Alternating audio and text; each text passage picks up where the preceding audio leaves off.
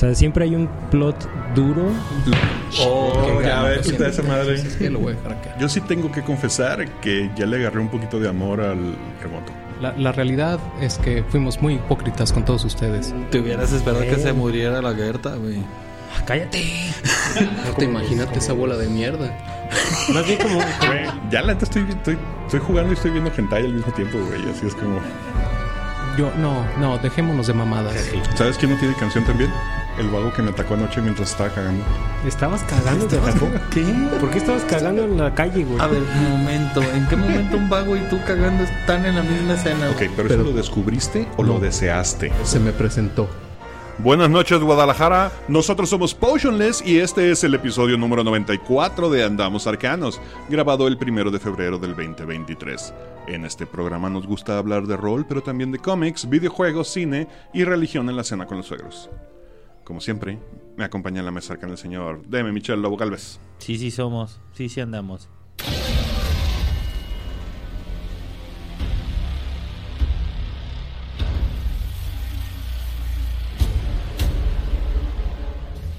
el Neandertal. Hoy no nos acompaña el señor Osvaldo Luna, pero con la que sí contamos es con la rutilante presencia de Hunay de Indie Maze. ¿Cómo estás, Hunay? ¿Qué pasa, gente? Aquí, tranquilito. Bien. Y yo soy Quetzal Revolver, muy sacado de onda porque últimamente el tráfico en la colonia más cool del mundo ha estado tan pendejo que ya nos está afectando hasta los que vamos a pie. Yo entiendo que están arreglando las banquetas, pero, güey, digo, que nos están poniendo las banquetas bonitas para poder seguir siendo la colonia más cool del mundo. Pero, no mames, sí se están pasando muy, muy, muy de pendejos. Los que definitivamente sí son los más cool del mundo son nuestros patrocinadores oficiales. Y ellos son Shaula, el Conde Duque Reyes, Efrasila, Monse de Dead Die Club.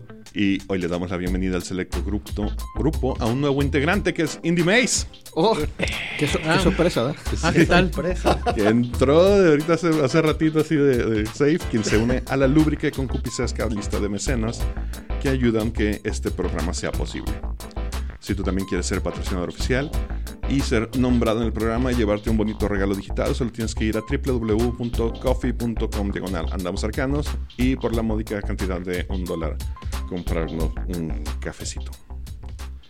Y antes de entrar con nuestro invitado, quiero comenzar con la gustada sección.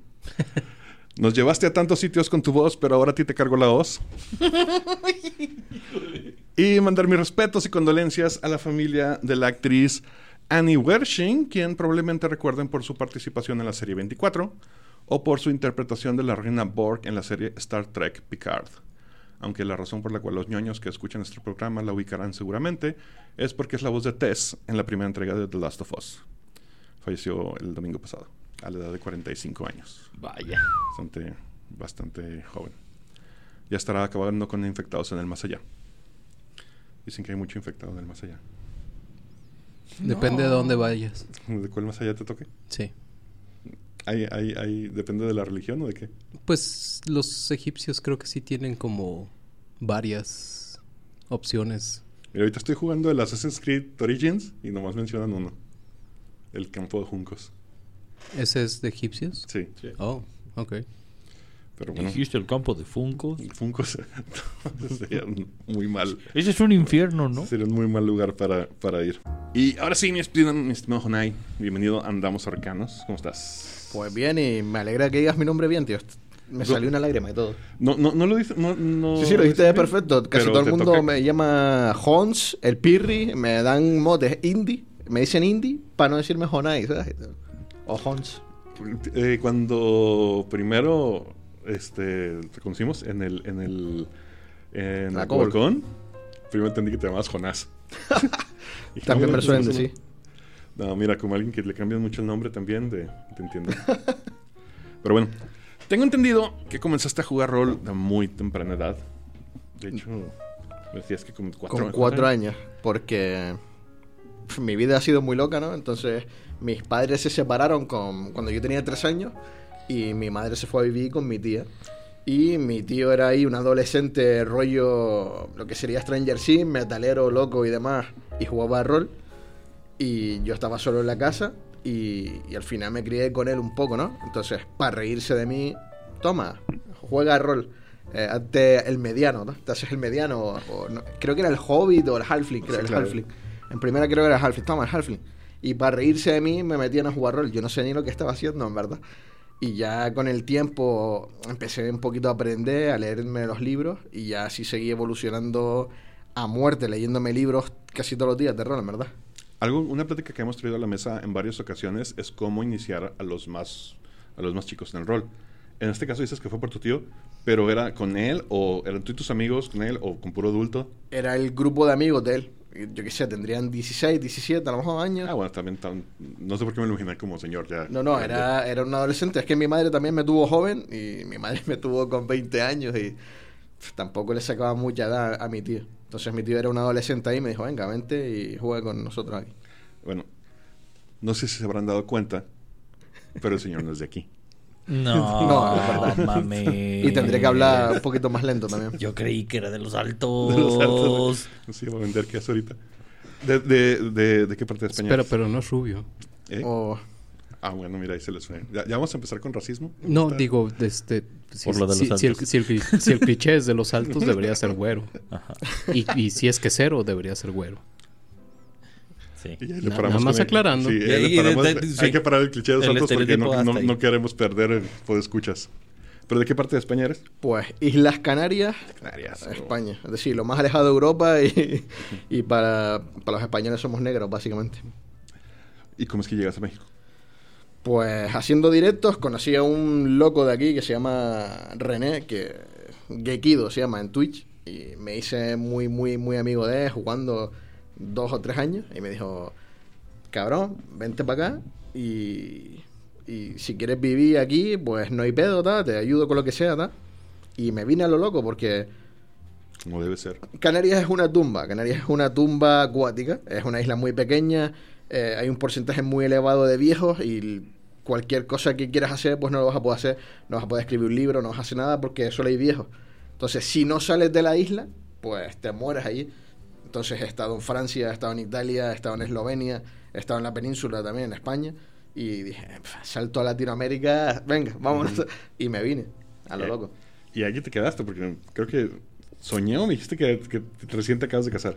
Sí, sí, me casé en, en el año pasado, en diciembre, el 10, y hoy ju- justo fui a pagar mi multa para ser mexicano. Nice. Multa, multa. para ser. mi multa para ser mexicano. Sí, claro, porque si te exceden los días, porque legalmente son 180 días o así, y me pusieron en el papel, no sé por qué, 90, y me dice, mira, aquí pasan varios días, muchos varios, tanto de multa, 100 pesos al día son de multa. Wow. Oh, uf. Este, dice- pero entonces dices que tu primer impulso de salir de la isla era porque decías que ahí no ibas a poder hacer lo que querías hacer. ¿sí? Y lo que querías hacer era crear contenido de rol. crear contenido de rol y vivir la vida, tío. Es que te sí, eh, Canarias es muy pequeño, tío. No sabría. ¿Cómo, tú, mira. cómo dale, dale. empiezas creando contenido de rol? O sea, desde este punto, de en una islita que con tu tío metalero. Para empezar, ¿qué estaban jugando? O sea, ¿con qué empezaste a jugar? Empecé a jugar con D&D primera, después pasé a La segunda. primera. Ok. Y ya lo que me embaucó en mi adolescencia fue Warhammer primera. Wow. Y ahí le empecé a dar durísimo. Hay un matiz importante que cuando mis padres se separan, en verdad, eh, mi padre era el típico que quería quedar bien, en plan, voy a comprarle un juego a mi hijo para quedar guay. Eh, mi padre no entendía nada de la vida, entonces me, me regalaba una Game Boy, por ejemplo, y al día siguiente me regalaba otra, porque él pensaba que se acababa, ¿no? Tienes que tener una de cada color. Exacto. Y me empezó a arreglar, eh, regalar libros de rol y Warhammer a muerte. Porque hay un detalle importante que mi padre es narcotraficante, bueno, era un narcotraficante grande de la isla y tenía bastante pasta. Y a él le sudaba el dinero, entonces me decía, ¿qué quieres? Warhammer, ¿cuánto esto? ¿Quieres libros de rol? ¿Cuánto? ¿La estantería santera? Toma, para ti. Y empecé, vamos, comida no, pero vicio me lo pagó, me lo pagó todo, en ¿verdad? Y tuve bastantes libros de rol y, y me los leía todos, tío, sistemas así, a saco. Wow. ¿Y cuándo fue de los ya creados por ti, con cuál empezaste? Empecé en pandemia. eh, es que no sé ni, ni cómo, fue muy loco. Hablando con un amigo en el sillón, eh, estábamos viendo a, a Sirio Sesenra, que es, un creador de contenido y creo que ya tiene sus libros de rol también en España. Y dice, cabrón, ¿y por qué no haces tú algo? Que siempre estás con cosas. Y dije, pues me lo voy a plantear. Y años antes yo trabajaba para Devir haciendo eventos y, me envían unas cajas de Devir. Voy con esas cajas a una escuela de niños de 4 o 6 años. No, porque tienes que hacer un evento, léete las instrucciones y haz un evento ahí. Abro, Magic. Y yo, ¿what? ¿Cómo le voy a enseñar Magic a un niño de 4 años, tío? Y empecé a inventarme cosas y, invent- los ponía a jugar roles, ¿verdad? Vamos a jugar a esto. Y le daba, mira, este es tu personaje. Y jugábamos a eso. Hasta que empecé a desarrollar un sistemita que lo llamé Juega Aventura. Y en pandemia me metí a saco y fue un proyecto benéfico, ¿verdad? Para niños con cáncer. Y dije, venga, ya está el sistema. Y, y fue lo primero que creé así de rol. Aunque Eh. serio tenía cosas ya. ¿Eso estamos hablando ya aquí en México? Eso ¿O- estamos hablando en España antes de venirme. Eso fue en pandemia. Ok. Y antes de venirme ya estaba preparando todo, solté el dinero allí y, y después intenté con Cryptum, pero ya me cogió en el, mira, si te compras los billetes a México ahora es mucho más barato. Dije, dame los billetes y dejé Cryptum aparcado y me vine. ¿Y, y qué pasó con, con Juegaventura? O sea, ¿sigue, ¿sigue existiendo como sistema? ¿Es algo que puedes...? Juega Aventura existe, lo he dejado medio gratis en verdad. Estoy remaquetándolo, lo estoy poniendo un idioma más neutro a, a México y seguramente lo saque en este año. Y no sé si dejarlo abierto para que la gente. Bueno, de hecho, hoy caminando por aquí cerca vi una asociación, no me acuerdo cómo se llama, eh, Último Deseo o algo así, que es para niños con cáncer. Y bueno, y cuando vine a México lo primero que hice fue quitarme todo el pelo y donárselo a, Narices Rojas. Entonces seguramente hago algo con ellos y el dinero que se lo quede en ellos. Yo sé, produzco los libros y que los vendan y para ellos. Y que sea algo solidario, más que para ganarme la vida con eso. Seguramente lo dejo así libre. Y que nos pues hablar, o sea, ya hablando del sistema en sí, o sea, es exclusivamente para niños, es algo que puede interesar también a alguien más grande. El sistema en verdad se adapta a todo, porque haciendo eventos te das cuenta que un niño de 4 años no sabe tirar un dado y a lo mejor lo coges y se lo mete en la boca.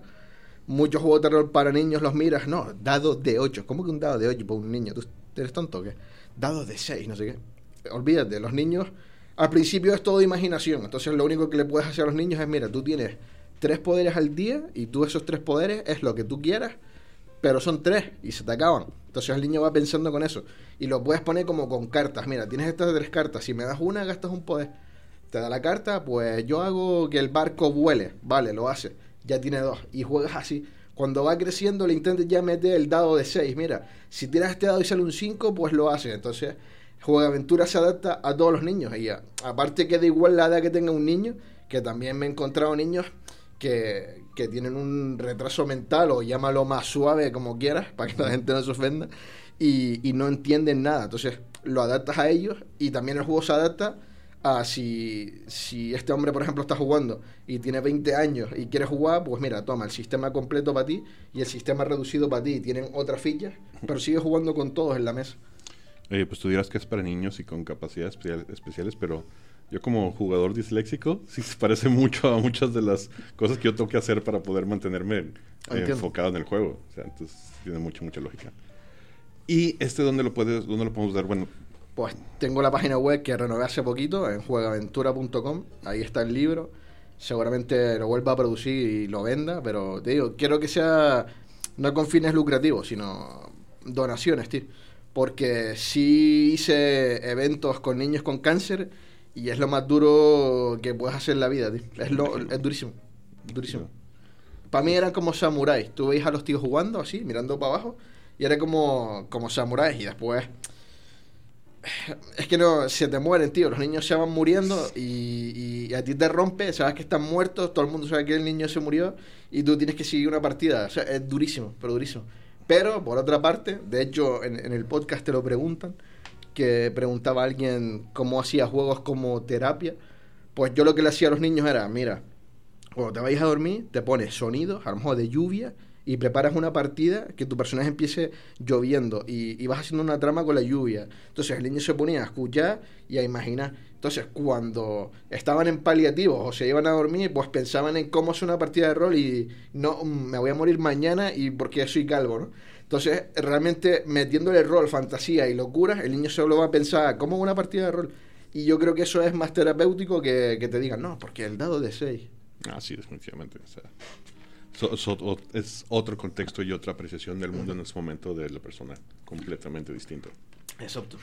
Wow, no, está muy, muy chingona la, la, la iniciativa, ¿eh? Qué, qué bien. Entonces dices que estás buscando ahorita dónde continuar haciendo esta labor. Sí, te digo, sin querer encontré esa y nadie se roja. Entonces, yo creo que haré algo de eso, en plan, cuando termine ciertas cosas, no sé si hacer un proyecto en Europa, que se financie en Europa, que me den los euros y eso lo pasamos a pesos y, y te dan más, porque te digo, con, lo reque- con 3.800 euros, que fue lo que recaudé de Juaventura, yo creo que en Europa no pagas ni dos quimios, en verdad, no pagas ni una, en verdad. Pero creo que con pesos sí se puede hacer bastante. Ah, afuera fuera del micrófono hablábamos un poquito de la FIL y yo todavía no estaba aquí en el grupo, ya, pero ya existía Potionless cuando estuvieron participando con Phil Niños, según tengo entendido. Hey, así mero. ¿Creen que hubiera como manera de conllevar esas dos, dos iniciativas con ahí? Digo, ahorita supongo que ya no, hay no es el mismo contacto que en ese entonces. Creo que siempre los grupos de rol desde laberinto y lo que fue en su momento Papirolas y lo que ha sido la FIL siempre han estado en contacto y eh, de cierta manera siempre han estado abiertos. Solo es cuestión de acercarse con un buen proyecto. Obviamente tener en consideración que todo el mundo quiere un espacio allá adentro Sí, claro. y en- encontrarlo y que te escuchen a veces eso es lo que cuesta trabajo y pero tal vez pues tal vez podamos o sea creo que tenemos suficientes conocidos como para ir a tocar algunas puertas Sí, digo, asumo que no va a ser la misma persona que hace 10 años, pero pues tiene que haber alguien encargado de esa área. debe haber alguna cadena de mando que nos pueda ayudar Ah, porque sí está súper, súper interesante y creo que es algo que debería dársele mucho seguimiento. Sí, ¿no? Y, y así metes a los niños en el rol también, porque yo qué sé, yo creo que es algo bonito y a mí el rol me salvó la vida millones de veces, e incluso una vez literal. Imagínate. Como literalmente. Sí, porque el rol te da capacidad para pensar cosas, para que piense cosas. Entonces, en otra etapa de mi vida, yo teniendo a lo mejor, no sé, 13, 14 años, mi, eh, mi mujer iba a decir, eh, mi madre se fue con otro hombre. Y ese otro hombre, pues, malos tratos, movidas turbias y todo eso. Pues un día me quedé solo con él en casa y yo iba a ir al colegio y yo siempre me levantaba muy temprano para ver los dibujos. Y entonces me levanto temprano, yo siempre como, como un alemán ahí, preparado con mis cositas, tal, para marcharme, veía los dibujos y me iba. Y en una de estas, mi casa era, mm, estaba el salón, un gran pasillo, y en ese gran pasillo estaban todas las habitaciones y los baños. Entonces me viene y me dice, ¿no quieres ir a tu habitación a coger alguna cosa o ir al baño y no sé qué? Y entonces dije, ¿por qué me pregunta esto? ¿Me va a hacer algo? Y yo pensé, ¿me va a hacer algo? ¿Por qué me pregunta eso? ¿Qué hice? Cogí la mochila y me eché a correr a muerte, me eché a correr, pero a saco. Y él me persiguió en calzoncillos, me persiguió hasta abajo. Y después yo corrí y cuando te das cuenta de adulto dices, ¿qué me iba a hacer ese hombre claro. si, si iban calzoncillos detrás mía? A la semana tuvo movida con mi madre, le sacó un cuchillo y demás y fue a matar a mi madre y mi madre escapó súper loca y, y escapamos todos locos, en verdad. Pero si hubiera sido un niño Ok. retrasado mental, me hubiera metido por el pasillo para adelante y ese hubiera sido mi última dungeon ahí. Sí, Ciertamente te cambia cómo abordas La los percepción. problemas y la, sobre todo las decisiones que tomas al- en el momento, el aire y la habilidad de considerar todos los posibles escenarios en un marco de tiempo muy corto.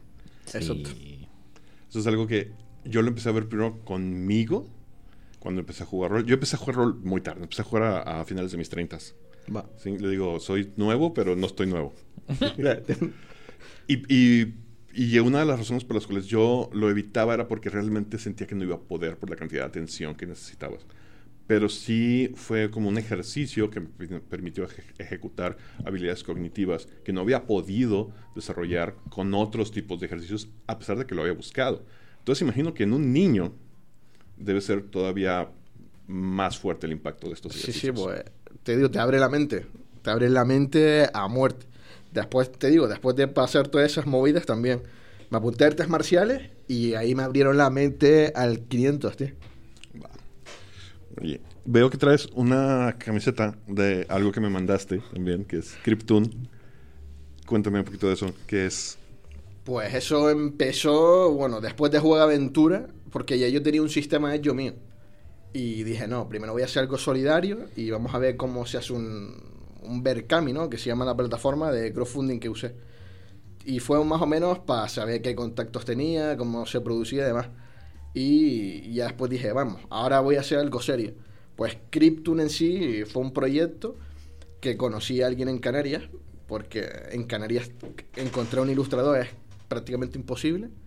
Y Es que, tío, es muy pequeño Canarias. Y conocí a este hombre, de, le pregunté a una amiga y me dice, no, es que yo sé de alguien que, que pinta, que él pinta. tal". Cuando dicen alguien pinta, tú te imaginas que pinta cuadros Pintor. o pintor, sí. Pues cuando hablo con este hombre, este hombre trabaja en Panini, en Norma, en como ocho empresas, de las cuales dos son Alemania, en Alemania, tres son en Francia, y, y yo digo, "¿Y este, este tío es Dios, tío, este tío es Dios. Me enseña, mira, todos estos cómics los he hecho, y yo dije yo, ¿cómo? ¿Qué? Digo yo, ven para acá. ven para acá, vamos a hacer algo. Entonces conocí a este hombre, que encima el tío es un tío de puta madre también. ¿Quién y es? dice, se llama Roberto Burgasoli. Oh, Ha hecho cosas como Golden Dogs, que es rollo de victoriana también, y uno en Francia que se llama Les Depredateurs o algo así, que se los recomiendo también, que es rollo victoriano. ¿Y por qué digo victoriano? Porque Krypton es edad victoriana también. ¿Y qué más decirte de Krypton? Pues es una victoriana ficticia, sistema hecho por mí, ilustraciones y colorido hecho por Roberto Burgasoli, que él ilustra y es colorista. De hecho, su trabajo en sí es ser colorista ya, uf, digo, tiene más de 20 años ese hombre haciendo cosas. Y empiezan a trabajar juntos en, en Krypton. Sí, sí, estamos trabajando hecho en ello. Eh, intentamos hacer un Berkami. Berkami me dijo, ya tienes juego de aventura. eh, hay que dejar un- como un periodo de como de luto, ¿no? Para poder lanzar otro proyecto. Y entonces dije, pues, putada. Me metí en otra plataforma que se llama Ulule, pero ni los tíos sabían lo que era un juego de rol. Y creo que es francesa la plataforma. Sí, no, no me acordaba de ese. En algún punto, cuando Kickstarter no estaba tan fuerte, junto con. Había otra, no cómo se llamaba. Era como una opción, pero no sé qué todavía existía. Pues te digo, casi nadie sabe que existe y para proyectos solidarios y eso es bueno, para música también es buena, pero para rol no hay ni competencia, no hay nada de rol, entonces no hay clientes que tal. Y aún así intenté mover, con, como yo soy creador de contenido, intenté mover mi gente y llegamos a los mil y algo euros, pero después dije, mira, lo cierro y, y lo saco en México como pueda y lo dejamos ahí aparcado. Y Roberto me dijo, mira, para aprovechar el tiempo, ya que yo hago cómics, ¿qué te parece si hacemos un cómic de Krypton? Y dije, para adelante. Me enseñó más o menos a guionizar un cómic y lo estructuramos y ahora en mayo él se desocupa y empezaremos a, con el cómic. Seguramente lo lancemos y desde que pueda lanzo Krypton a final de año seguramente. Entonces, ahorita todavía es, es, es un proyecto en el horno, por así decir. No, no, Está todo hecho, lo que falta es la ilustración. Y como este hombre, te digo, trabaja para ocho empresas y encima esas empresas le dan mucho dinero, pues no le voy a decir, no, no, hazme mis ilustraciones. Claro, tío. Sí. Y le digo, mira, trabaja como quieras. De hecho, siempre que yo busco un ilustrador, digo, mira, de aquí a un año vamos a sacar esto, ¿te mola? Sí. Pues trabaja al ritmo que tú quieras, y vamos poco a poco y no, y no hay problema. Y si tienes que sacar dinero o lo que sea antes y trabajar antes, pues saca eso antes y ya vemos, ¿sabes? No te voy a obligar, no, no, tú me vas a hacer las ilustraciones. Es mejor que trabajes cómodo, tío. Va, va, va. Eso ya nace, eso ya es parte de lo que se llama Indie Maze. Sí, eso ya es mi, mi sello y de hecho Juega Aventura no tiene todo mi sello porque tuve que pasar muchos filtros para entrar en una empresa que al final cambió de directiva y no coló. De- si te fijas y ves entrevistas de Juega Aventura, yo decía, mira, esto tiene base así, así, así. Pues cuando yo saqué el libro y se lo entregué a esa empresa, lo abre y me dice, no puedes sacarlo así, tienes que cambiarlo, tienes que hacer esto. Lo hice todo y al final me mandaron al rifle. Me dijeron, venga, adiós. Ah, que, que, que, que se hace tan conocida esa Eh, sí. eh, historia. Es- y de las cosas que me mandaste, hubo una que aún sin abrirla, sabía que me iba a tocar mi corazoncito, Oh. porque es muy mi, mi, mi onda. Háblame de Malevolge. ¿Lo estoy diciendo bien? Malevolge. Sí, Malevolge, sí. Malevolge. eh, sí. Eh, Pronuncia como quieras, en verdad. Es del italiano. Ok. Pues le di una estética así rollo black metal, que a mí también me mola las letras y de eso. Y bueno, eso parte del sistema de Cryptum. Digo, vamos a intentar hacer algo medieval fantástico para la CobolCon y para ir testeando el sistema, a ver si es sólido o mola o no mola. Y, y- y hice eso.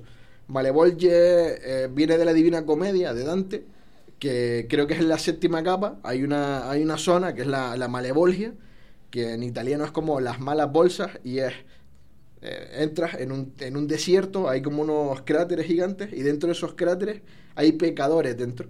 Entonces eh, hay aduladores, estafadores, eh, gente corrupta y cosas así. Entonces, lleva ese nombre porque en el mundo es fantasía oscura y la gente que te, va te vas a encontrar te va a intentar timar, te va a intentar robar, te va a, se- te va a intentar corromper. Y va de eso, es un mundo súper, súper, súper caótico y, y asqueroso y deprimente, en verdad.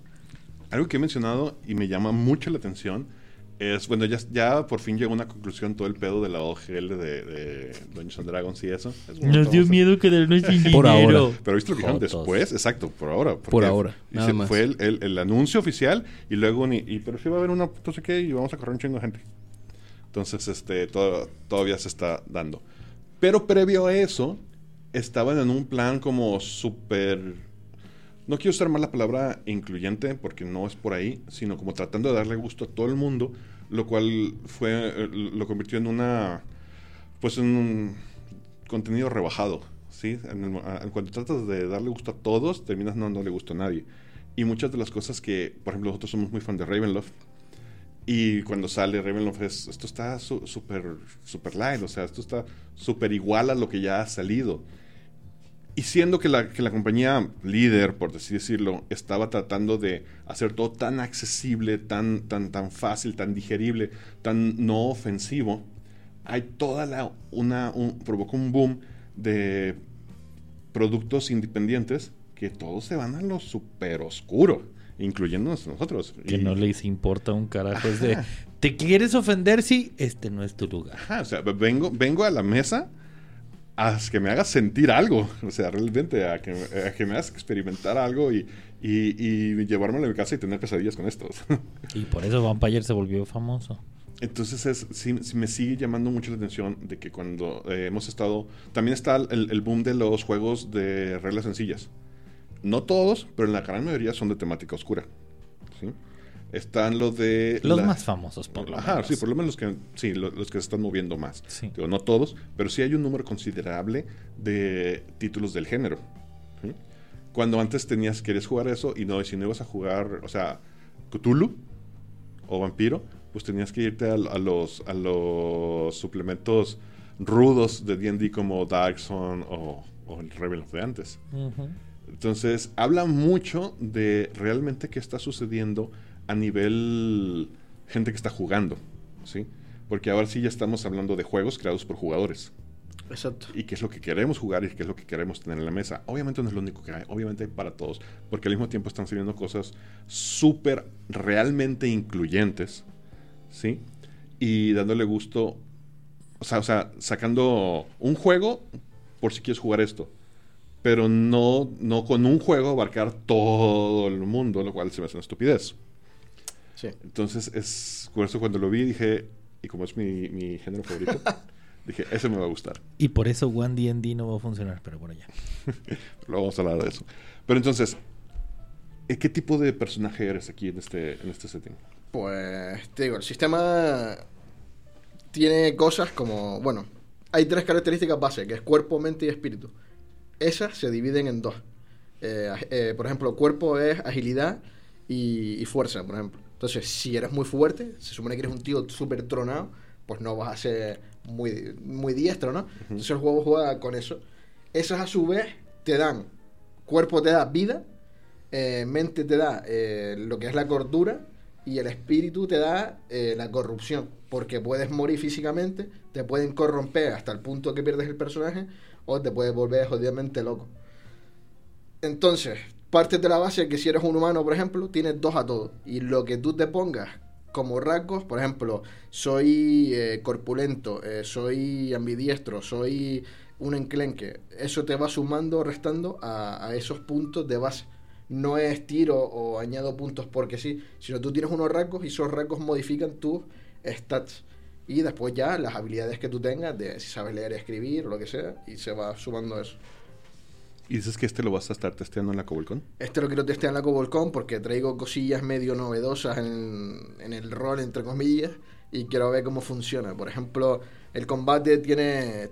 Todos los personajes tienen moral. La moral te. digamos que va. Si tú eres un guerrero y estás medio curtido, pues vas a ir al combate a saco porque te da la vida igual. Pero si eres un ladrón cobarde que solo quiere robar y estás llorando si entras en combate, tienes menos. ¿Qué pasa? Que eso se suma.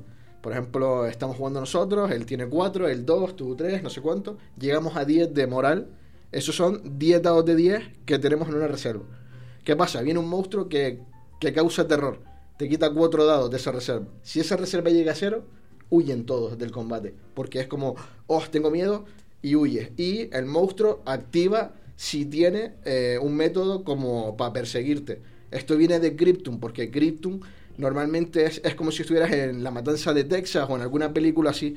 Viene el asesino con la motosierra, está el grupo ahí, este tío tiene una motosierra, nos va a matar, puede que tú te, salga- te hagas el héroe, intentes hacerle algo, pierdan la cordura, corran, y entonces ahí es cuando el tío persigue y posiblemente mate a uno que se quede por ahí. Entonces, Malegol tiene esto.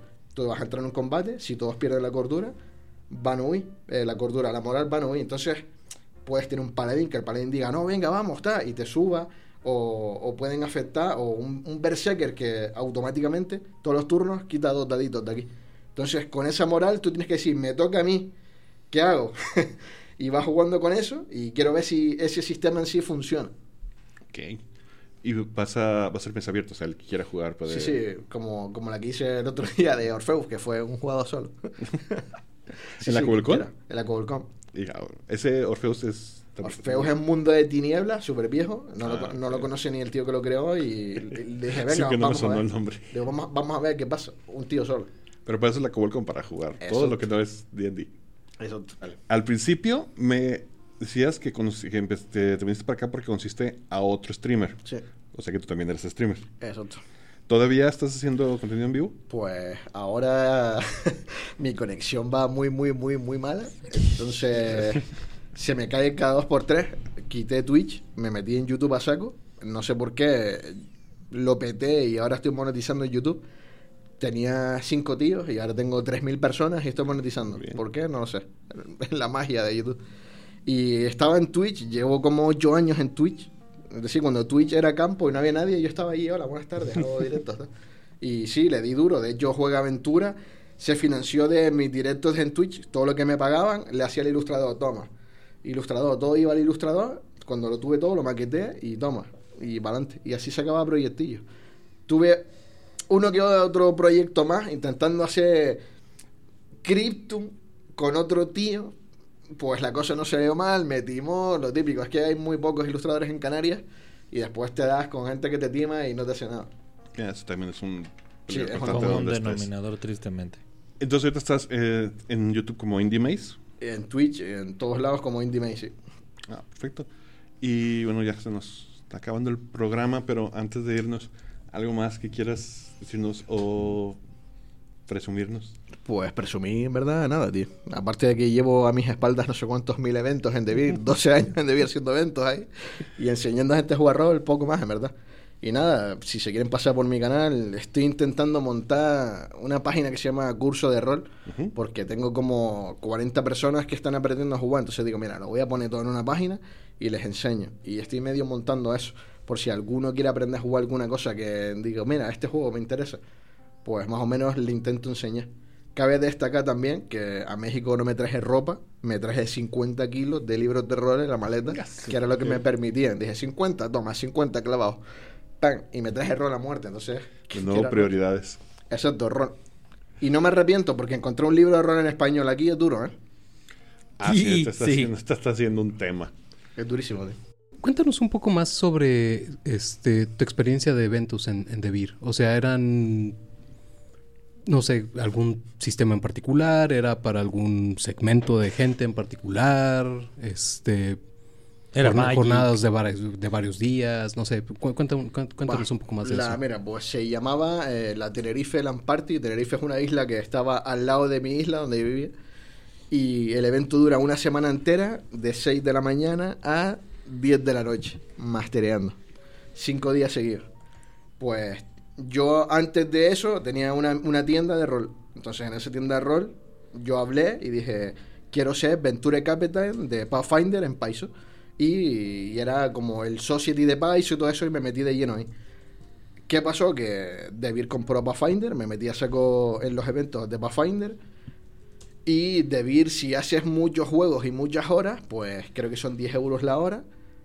Pues todo eso es en material. Me leí, me leí todo el catálogo de Beer, me lo aprendí entero y yo creo que somos dos o tres los que saben todos los botes de Beer ahí y nos llamaban para todas las convenciones. Pues imagínate una convención de 6 de la mañana a 10 de la noche dirigiendo a gente dos, tres horas a cada grupo, venga, pum, pum, pum, pum, pasen y vean.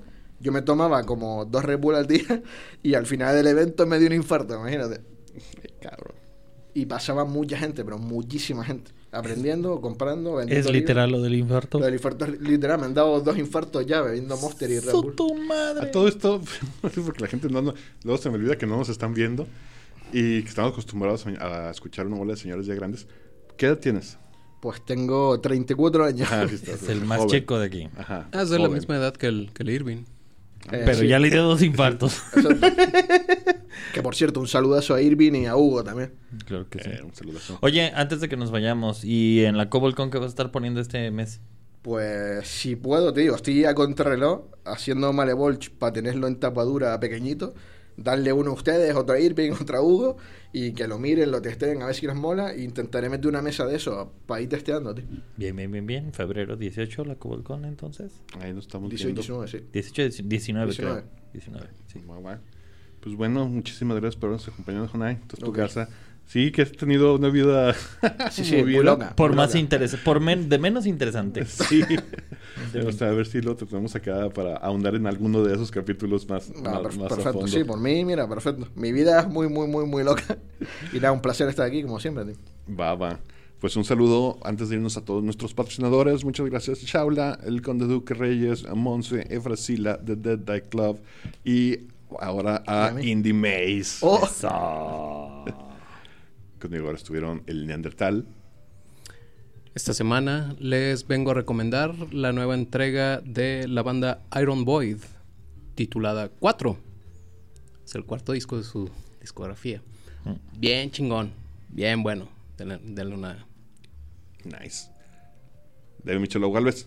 Ay, nos vemos en la CobolCon. Jonay, le muchas cuelga. gracias. Y nos vemos y eso, nos vemos en la Cobolcon y nada. Y cuando me quieran invitar, aquí estoy. Me quedaré dos años seguramente aquí. Es febrero, no dura nada febrero. Y ya este va a ser la semana que entra, entonces la siguiente semana ya es la Cuelcan. Básicamente. Y yo soy Quetzal despidiéndome diciéndoles adiós. No olvides seguirnos en todas nuestras redes sociales.